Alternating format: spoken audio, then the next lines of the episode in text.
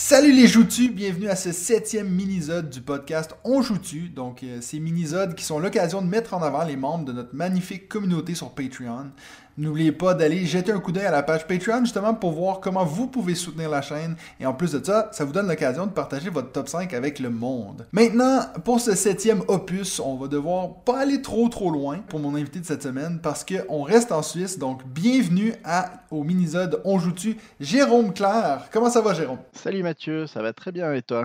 Ça va super bien. Merci d'être là aujourd'hui. Euh, j'ai cru entendre une histoire comme quoi toi tu connaissais un certain David du podcast. Est-ce que c'est vrai ça? Oui, alors effectivement, on était ensemble en deuxième primaire. Donc ça fait maintenant euh, quelques années euh, en arrière. Et voilà, on s'est retrouvés, on va dire, via les réseaux sociaux professionnels. Et il s'est avéré ben, qu'on était tous les deux sur MyLudo. Voilà, c'est un peu comme ça qu'on a renoué contact après pas mal de temps. Ouais. Ça fait longtemps que tu es dans les jeux de société, toi? Je dirais que ça fait 5-6 ans maintenant que je suis dans les jeux de société. Ok, donc c'est pas quelque chose que tu faisais quand tu étais jeune ou... Non, alors euh, j'avais pas un environnement de, de joueur. Euh, du coup, alors, mis à part les jeux de cartes euh, traditionnels, IAS avec mon grand-père, du coup, jeune, c'était plutôt euh, jeux vidéo. Et puis, je vais te demander la même question que j'ai demandé à tous les autres. Ça fait combien de temps que tu suis la chaîne On joue-tu? Ça fait pas très très longtemps. Euh, je me souviens vraiment plus comment je suis tombé sur, euh, sur ton contenu. Euh, je sais pas si c'était une publication de David par rapport au podcast ou j'arrive vraiment pas à me souvenir. mais par contre, quand je suis tombé là-dessus et puis que j'ai vu bah, qu'il y avait un créateur suisse qui parlait du jeu de société, je me suis dit bah autant soutenir ce travail et puis faire partie de la communauté, ça peut vraiment être sympa. Pour ton top 5, est-ce que tu t'es, est-ce que tu as eu de la difficulté à faire ce top 5 là ou est-ce que tu avais un peu toujours tes, tu les connais un peu sur le bout de, bout de la langue tes top 5 Non, alors ça a été une vraie galère à faire. J'ai vraiment euh, beaucoup beaucoup réfléchi, j'ai eu beaucoup de peine à, me décider. Euh, il y a trop de jeux que j'aime en fait et euh, finalement, j'ai pris l'option de plutôt que de faire un top 5 de choisir cinq mécaniques que j'aime beaucoup et de parler d'un jeu en rapport avec euh, cette mécanique. Ah, c'est original. Donc ils sont pas partis. Est-ce qu'ils sont une fois que tu as pris ces cinq là, est-ce qu'ils sont dans une ordre particulière ou pas, nécessairement? Non, alors pas spécialement. C'est vraiment euh, des jeux que, que j'aime et puis euh, voilà que j'avais envie de, de, mettre un peu en avant en essayant d'être un peu original par rapport aux autres aux autres tops, mais il va quand même y avoir des, des doublons. Ben, c'est parfait, je te laisse commencer avec ton numéro 5. Ok, alors on va commencer avec la mécanique du roll and write, flip and write. Et dans cette catégorie, il y a vraiment deux jeux que j'aime beaucoup qui sont Trek 12 et Cartographeur. Et pour ce top, j'ai quand même préféré Cartographeur à cause de sa petite particularité de pouvoir prendre la feuille du voisin et la pourrir un peu. Euh, ce qui n'est pas le cas dans tous les autres jeux quasiment que j'ai essayé de, de type là où chacun remplit son carnet dans son coin et espère faire mieux que, que les autres. Puis toi qui parles de, de Trek 12, moi j'ai toujours dit Trek 12, mais est-ce que toi tu préfères la version Amazonie ou Himalaya? Alors j'ai joué à la version Himalaya uniquement sur BGA. Et comme euh, mon groupe de joueurs habituel, on a déjà quelqu'un qui a cette version-là, j'ai acheté la version Amazonie euh, que je trouve vraiment sympa avec ces, petites cartes d'observation d'animaux. Euh, ça rajoute euh, quelque chose d'assez pertinent par rapport à la, première on parlait pas de Track 12, ici on parlait de cartographeur. Est-ce que toi tu es aussi allé dans les autres cartes et tout ou tu as vraiment juste le jeu de base? Non, alors j'ai que le jeu de base pour le moment. J'ai pas acheté la, deuxième boîte qui complète la, la, série. Mais je trouve qu'avec la boîte de base, il y a déjà une bonne rejouabilité. Il y a quand même pas mal de cartes, bah, pas mal de possibilités. Donc pour le moment, on, se contente de colorier les, les petits feuillets euh, originaux. Mais je sais pas si tu as vu sur euh, Board Game Geek, il y a des gens qui, ont, qui, partagent leurs cartes qu'eux ils ont dessinées. C'est des trucs de malade des fois. Non, j'ai pas vu. Alors, je vais pas souvent sur euh, Board Game Geek, j'avoue. un peu la flemme de, de l'anglais, même s'il me pose pas spécialement de problème à la compréhension.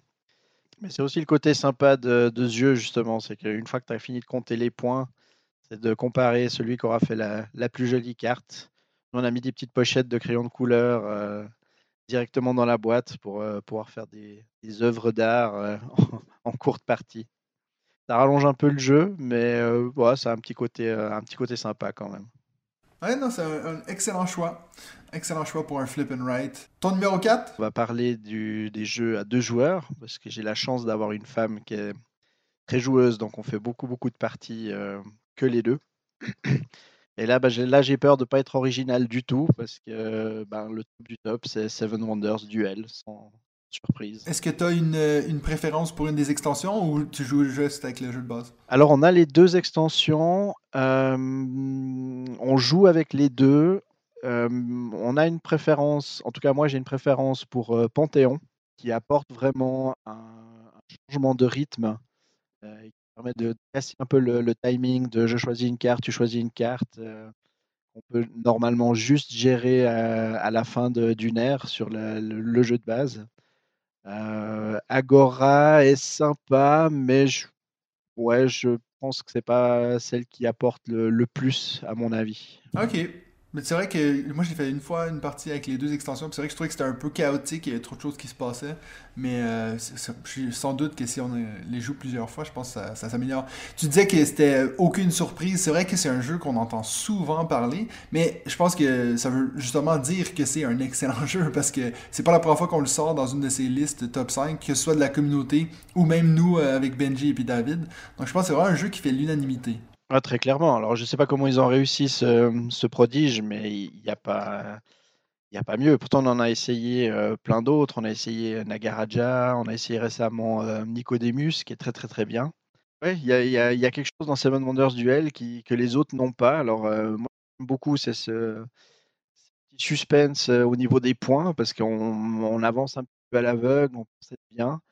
Puis après, c'est quand on commence à calculer les scores qu'on se rend compte que qu'on s'est fait rouler dessus ou que ça n'a pas du tout été euh, comme on pensait, alors que plein d'autres jeux, on a vraiment le scoring euh, euh, en continu et c'est c'est vrai que c'est un peu moins palpitant, je trouve. Ouais, ouais. Surtout, bah, ça, c'est quand tu te rends à la fin, mais des fois, des fois, ça se rend pas. Ouais, alors ça, c'est l'autre point, euh, la petite victoire militaire qui fait mal ou la petite victoire scientifique, ou alors la victoire même euh, politique maintenant avec euh, Agora.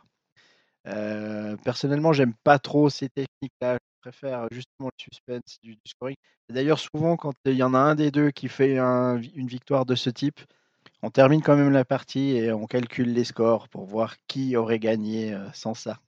J'imagine que tu es content de savoir alors que c'est cette boîte-là qui tourne en ce moment autour de la Suisse, puis que tu vas recevoir éventuellement la boîte On joue-tu de euh, Seven Wonders Duel. Tu pourras écrire ton nom dedans, ton score avec celui de ta femme. Ouais, alors je me réjouis que la boîte arrive euh, jusqu'à nous. C'est, euh, j'avais trouvé l'idée vraiment excellente. Et comme ça, bah, tout le monde verra à quel point euh, je me fais rouler dessus au score par ma Puis on va avoir une preuve écrite de- du fait que tu t'es fait étaler. Ouais, là, ça sera gravé euh, sur le papier, ça sera indélébile, euh, tout le monde saura. Ma réputation est, est foutue, mais c'est pas grave, ça sera cool. Ton numéro 3 Alors, en numéro 3, euh, j'ai, je veux parler de la mécanique de la gestion de main et plus particulièrement de l'auberge sanglante. Un jeu assez ancien, édité par Pearl Games. C'est vraiment un petit, un petit bijou d'édition et de, de mécanique. quoi. C'est euh, c'est un des premiers jeux, on va dire, jeux un peu, euh, un peu joueurs qu'on a acheté. Et il nous arrive encore de le sortir. Donc c'est vraiment un jeu euh, duquel on, on ne se lasse pas. Je le connais pas ce jeu. Ah non? Alors ça, faut, faut vraiment que tu l'essayes une fois. Alors si tu as l'occasion d'y jouer, euh, fonce, n'hésite pas. alors. Non, je- mais t'arrives à m'expliquer un peu ce que c'est? Oui, alors le pitch du jeu, ça vient d'une histoire vraie qui était une auberge euh, dans le sud de la France, dans laquelle il était réputé que les voyageurs étaient tués pendant la nuit pour être détroussés. Et là, c'est le même principe. On a la, la tante, qui est propriétaire de l'auberge, et nous, on est les, enfants, les neveux, et on doit euh, prouver qu'on est les meilleurs gestionnaires en amassant le, le plus d'argent possible. Et pour ramasser de l'argent, bah, il faut euh, tuer des gens et les enterrer. Et on a deux saisons pour faire ça. Et à chaque, chaque soir, en gros, l'auberge se remplit de, voyageurs avec des, fonctions et des, des titres différents. Et on va devoir décider qui on va corrompre, qui on va tuer. Et puis une fois qu'on aura tué la, la personne, il va falloir arriver à se débarrasser du corps. Car si dans l'auberge, il y avait un représentant des forces de l'ordre qui est toujours vivant au petit matin, il va mener l'enquête et on va devoir payer une, payer le fossoyeur une grosse somme d'argent pour qu'il nous débarrasse du corps à la dernière minute. Et en fin de partie, donc c'est celui qui aura amassé le plus d'argent qui remporte le jeu. Puis est-ce que on parle de quel degré de complexité Est-ce qu'on est sur du gros jeu ou c'est quelque chose qui se prend assez, assez vite en main? Alors c'est pas des parties très très longues. C'est une partie, il faut compter à peu près une heure. Par contre, bah, ça reste quand même un jeu Pearl Game, donc quand même un peu un peu joueur. il faut une ou deux parties pour un petit peu appréhender la, la, mécanique et puis trouver un petit peu un, un rythme pour, pour progresser. Donc c'est pas forcément à sortir avec des, non-initiés. Je pense que c'est un bon, bon intermédiaire entre le jeu familial, familial plus et des jeux plus experts pour des, des personnes qui voudraient s'essayer à des jeux un petit peu plus complexes. Ah, c'est bon, j'en avais jamais entendu parler. Tu en avais déjà parlé dans le, dans le Discord, mais la direction artistique me parle beaucoup. Euh, j'aime bien un peu ce côté. Euh, ça me fait penser. Ça doit être le même artiste qui a fait euh, le nouveau Resistance. là. J'ai l'impression que c'est le même style. Ouais, alors c'est possible, je sais pas. Alors, mais effectivement, c'est un illustrateur qui a fait pas mal de d'autres d'autres jeux aussi. Et chaque fois un peu dans cette, ce même esprit. Alors c'est un parti pris, c'est tout souvent le cas avec les jeux Pearl Game, on aime, on n'aime pas. Mais c'est vrai que la direction artistique et les, les illustrations collent parfaitement au thème moi, c'est un des, une des choses qui m'a vraiment marqué et, frappé quand j'ai vu, vu ça. Je me suis dit, il faut que, faut que je l'achète. Je vais le rajouter à ma wishlist là. Tu peux, tu peux. Alors vraiment, si tu le trouves, parce qu'il est encore, il est encore distribué, encore édité, on le, trouve encore. Mais c'est vraiment, c'est vraiment un petit bijou, une petite perle ben, parfait, Je vais l'ajouter comme ça. Puis je te redonnerai un petit retour là-dessus. Ton numéro 2 Ouais, alors là, c'est les jeux qui mélangent plusieurs mécaniques. Et dans ce domaine-là, un jeu qu'on aime vraiment beaucoup, c'est Vicomte du Royaume de l'Ouest. C'est vrai que récemment, tu as fait toute la, trilogie, non? Il me semble que j'ai vu ces images-là passer. C'est ça, ouais. On a acheté la, saga des tomes, qui nous fait un petit peu revisiter les trois jeux de la, trilogie. Donc, Architecte, euh, paladin et vicomte. Ce que tu disais, cette, euh, cette saga des tombes, ça veut dire que c'est comme une boîte que tu as acheté par après. Une fois que tu as les trois, tu peux acheter cette boîte-là qui te fait quoi Comme un genre de mode legacy? Alors, c'est pas vraiment un, legacy. Euh, c'est vraiment quelque chose qui s'achète à part. Et en gros, pendant la première partie, donc architecte, on peut gagner de ces, ces tomes.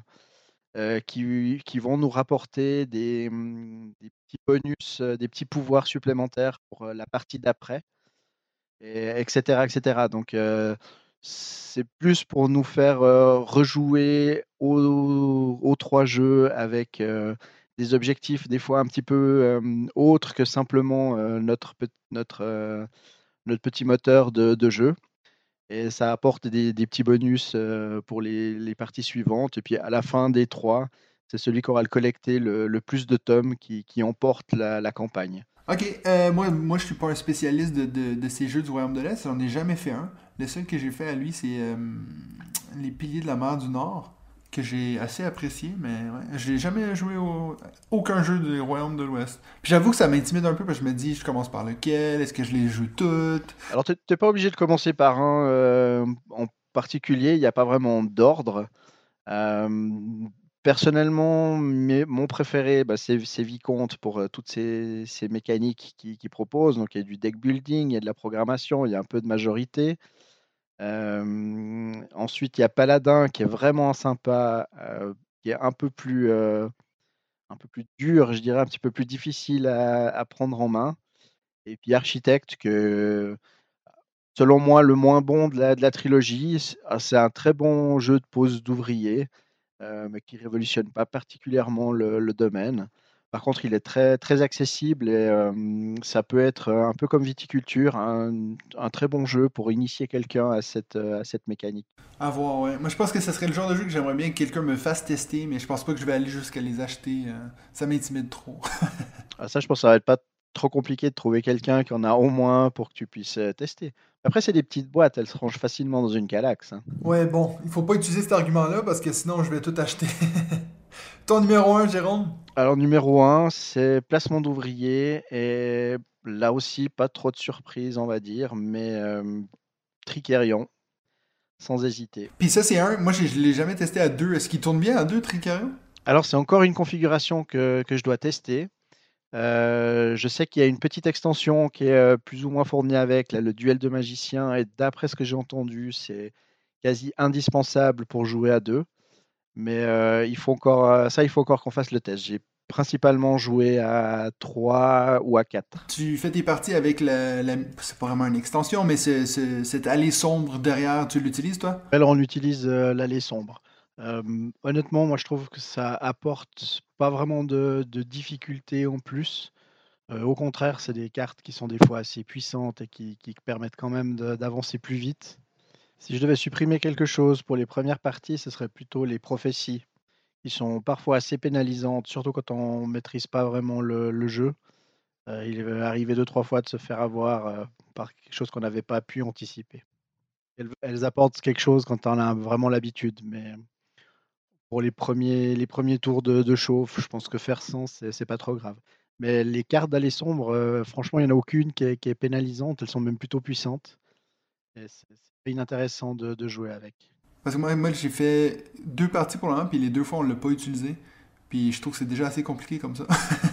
ouais, je comprends. Mais si tu as pu faire une partie de Unmars, à mon avis, euh, tente avec les cartes, au moins les, au moins les cartes euh, de, de l'allée sombre, et tu verras que ça rajoute un petit, euh, un petit quelque chose de, vraiment intéressant à, la partie. Tu as, tout d'un coup un, power-up sur une action qui est bien utilisé, ça peut vraiment faire la différence sur le, scoring final. Et puis ça, est-ce que c'en est un que tu as aussi craqué comme Benji pour la Big Box euh, avec toutes les extensions et tout, ou tu as juste le jeu de base?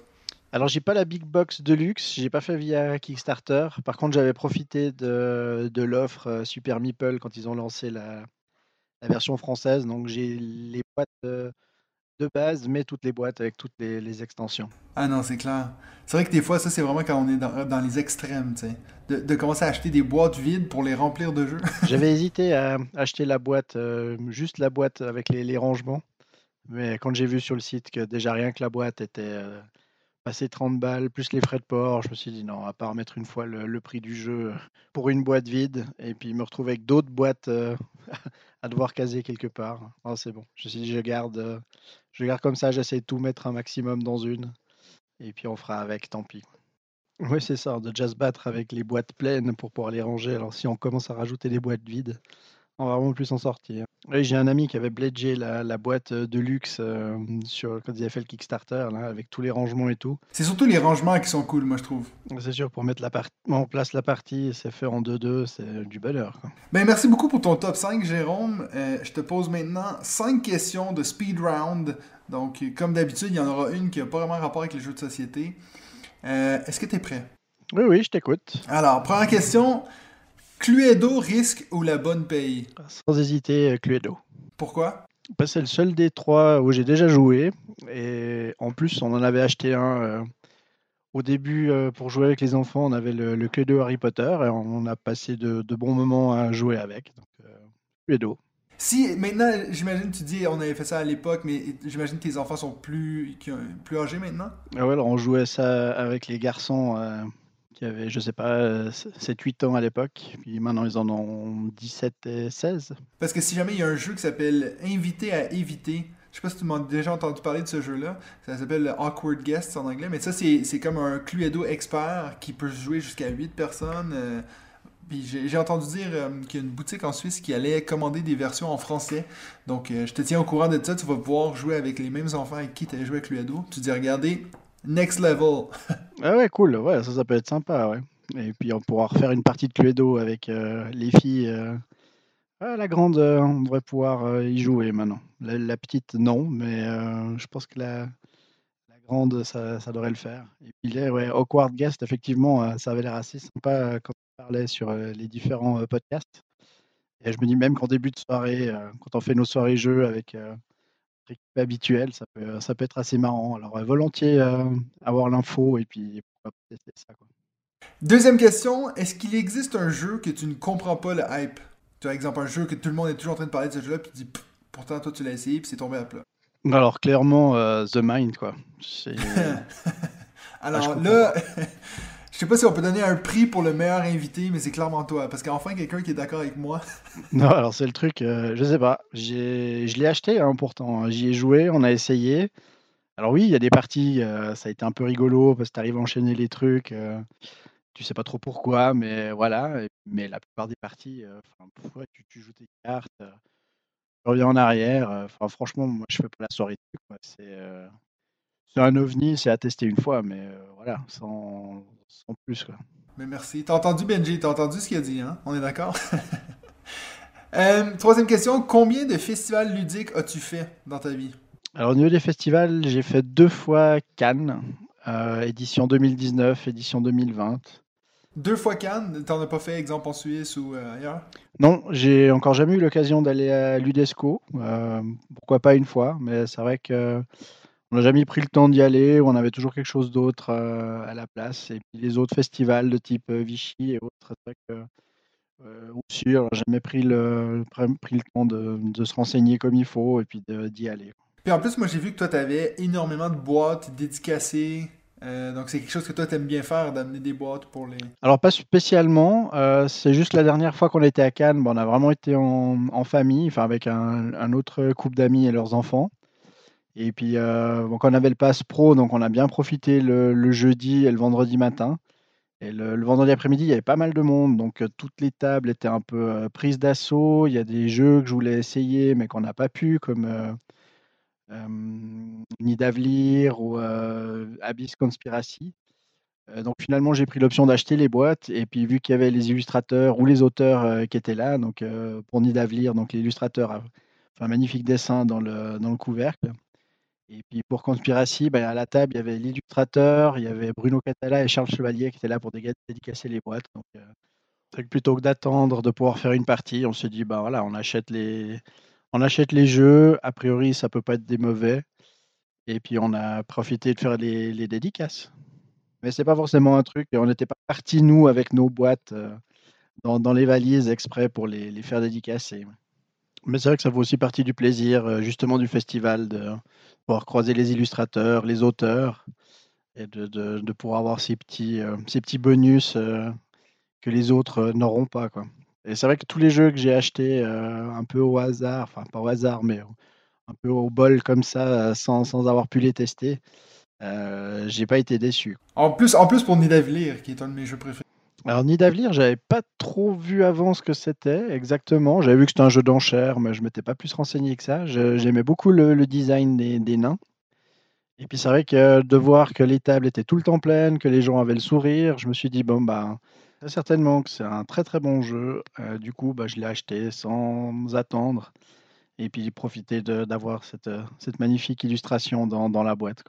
Et je ne regrette pas du tout mon achat parce que c'est vraiment, euh, on prend toujours beaucoup de plaisir à le, à le sortir. Il est vraiment simple, très efficace et euh, pas trop long, donc on peut vraiment le, jouer comme ça en début de soirée, en fin de soirée quand on est un peu fatigué, un peu avec tout le monde. C'est vraiment cool. Ouais, non, moi c'est la première fois que j'y allais cette année à Cannes, puis c'est clair que je vais essayer d'y retourner à chaque année. Moi j'ai vraiment aimé l'expérience. Euh, puis bon, en plus, quand tu as le badge presse puis que tu peux aller une journée avant tout le monde, c'est assez cool. Ah, c'est sûr, quand tu as un badge qui te permet d'accéder un petit peu à l'envers du décor, comme un badge presse ou. Euh, j'ai été deux fois avec un badge, un badge pro, vu qu'un de, un de mes amis bah, connaît Christian Lemay du, Scorpion Masqué. Et puis à chaque fois, on avait fait le deal qu'on allait directement, même le, mercredi, euh, monter le stand. Et après, on avait le, reste du temps à disposition pour nous, pour profiter du festival. Mais c'est assez magique de, quand on voit un monde à travers euh, des vidéos YouTube d'auteurs ou de, personnalités du monde ludique, euh, qu'on est en train de faire une petite pause avec l'équipe du Scorpion Masqué, puis qu'il y a Monsieur Fall ou euh, Antoine Boza qui passe dire bonjour. c'est assez surréaliste et franchement, on est, on est tout excité, on est pire que des gamins. quoi. C'est vraiment deux expériences assez, assez intenses et, et vraiment, vraiment magiques. Quoi. Euh, si tu devais prendre tout l'argent que tu as investi dans les jeux de société et les mettre dans un autre hobby, ce serait lequel? Bonne question. Euh...